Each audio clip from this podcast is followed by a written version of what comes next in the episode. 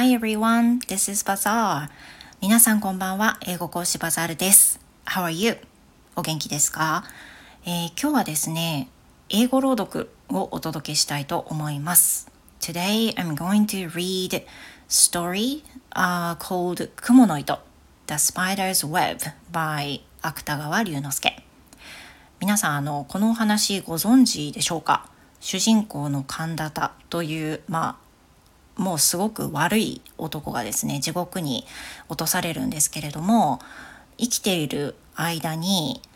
助けていたあの唯一助けた蜘蛛の糸がきっかけでその地獄から出られるかもしれないっていう風なお話なんですけれどもこれなんかあのすごくね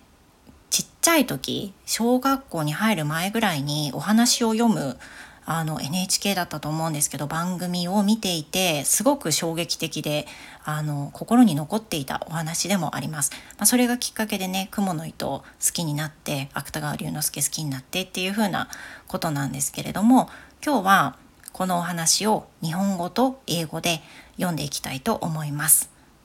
楽しんでくださると嬉しいです。では始めます。雲の糸芥川龍之介 The Spider's Thread by 芥川龍之介ある日のことでございます。お釈迦様は極楽の蓮池の淵を一人でぶらぶらお歩きになっていらっしゃいました。池の中に咲いている蓮の花はみんな玉のように真っ白で、その真ん中にある金色の髄からは何とも言えない良い匂いが絶え間なく辺りへ溢れております。極楽はちょうど朝なのでございましょう。One day, the Buddha was strolling alone along the edge of the lotus pond in paradise. The blooming lotus flowers in the pond were each pure white like jewels, and the place was filled with the incredibly wondrous fragrance continually emitted from each flower's golden center. It was just morning in paradise. やがてお釈迦様はその池の縁におたたずみになって水の表を覆っている蓮の葉の間からふと 下の様子をご覧になりました。この極楽の蓮池の下はちょうど地獄の底に当たっておりますから、水晶のような水を透き通して、三途の川や針の山の景色がちょうど覗き眼鏡を見るようにはっきりと見えるのでございます。After a time, the Buddha paused at the edge of the pond and from between the lotus leaves that covered it saw a glimpse of the state of things below. Now, this celestial pond just happened to lie directly over hell, and peering through the crystal clear water was like looking through a magnifying glass at the river of death and the mountain of needles and such. すると、その地獄の底に、神田田という男が一人、 他の罪人と一緒にうごめいている姿がお目に留まりました。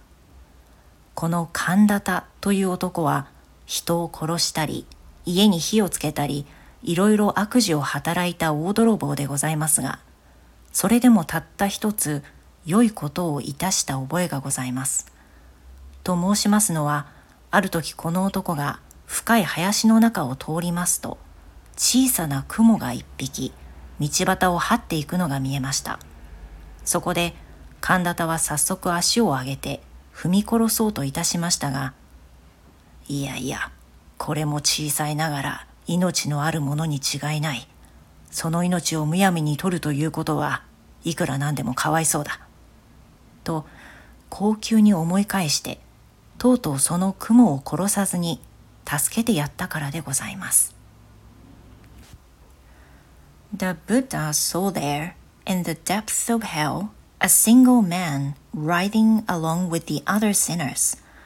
This man was named Kandata, and he had been a notorious thief who had performed murder and arson and other acts of evil. In his past, however, he had performed just one good deed. One day, when walking through the deep forest, he saw a spider crawling along the road. At first, he raised his foot to crush it, but suddenly he changed his mind and stopped it, saying, No, small though it may be, a spider, too, has life. It would be a pity to meaninglessly end it, and so did not kill it. お釈迦様は地獄の様子をご覧になりながら、 この神田田には雲を助けたことがあるのをお思い出しになりました。そうしてそれだけの良いことをした報いには、できるならこの男を地獄から救い出してやろうとお考えになりました。幸い、そばを見ますと、翡翠のような色をした蓮の葉の上に極楽の雲が一匹、美しい銀色の糸をかけております。お釈迦様はその雲の糸をそっと的におとりになって、玉のような白蓮の間から、はるか下にある地獄の底へ、まっすぐにそれをおろろしなさいました。Looking down upon the captives in hell, the Buddha recalled this kind act that Kandata had performed and thought to use his good deed as a way to save him from his fate. Looking aside, there on a jade colored lotus leaf, he saw a single spider, spinning out a web of silver thread. The Buddha carefully took the spider's thread into his hand and lowered it straight down between the jewel like white lotuses into the depths of hell. こちらは地獄の底の血の池で他の罪人と一緒に 浮いたり沈んだりしていた神田田でございます。何しろどちらを見ても真っ暗で、たまにその暗闇からぼんやり浮き上がっているものがあると思いますと、それは恐ろしい針の山の針が光るのでございますから、その心細さと言ったらございません。その上、辺りは墓の中のようにしんと静まり返って、たまに聞こえるものといっては、ただ罪人がつくかすかな短足ばかりでございます。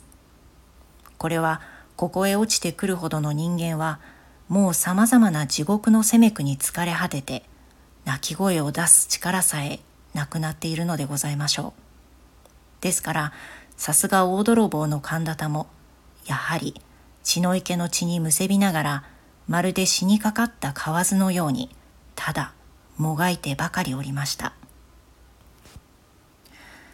Kandata was floating and sinking along with the other sinners in the lake of blood at the bottom of hell. It was pitch black, no matter which way he looked, and the occasional glimpse of light that he would see in the darkness would turn out to be just a glint of the terrible mountain of needles. How lonely he must have felt all about him was the silence of the grave, the only occasional sound being a faint sigh from one of the damned. Those who were so evil as to be sent to this place were tired by various torments and left without even the strength to cry out. Even the great thief Kandata could only squirm like a dying frog as he choked in the lake of blood. はい。ということで、今日は前半部を読みました。いかがだったでしょうか？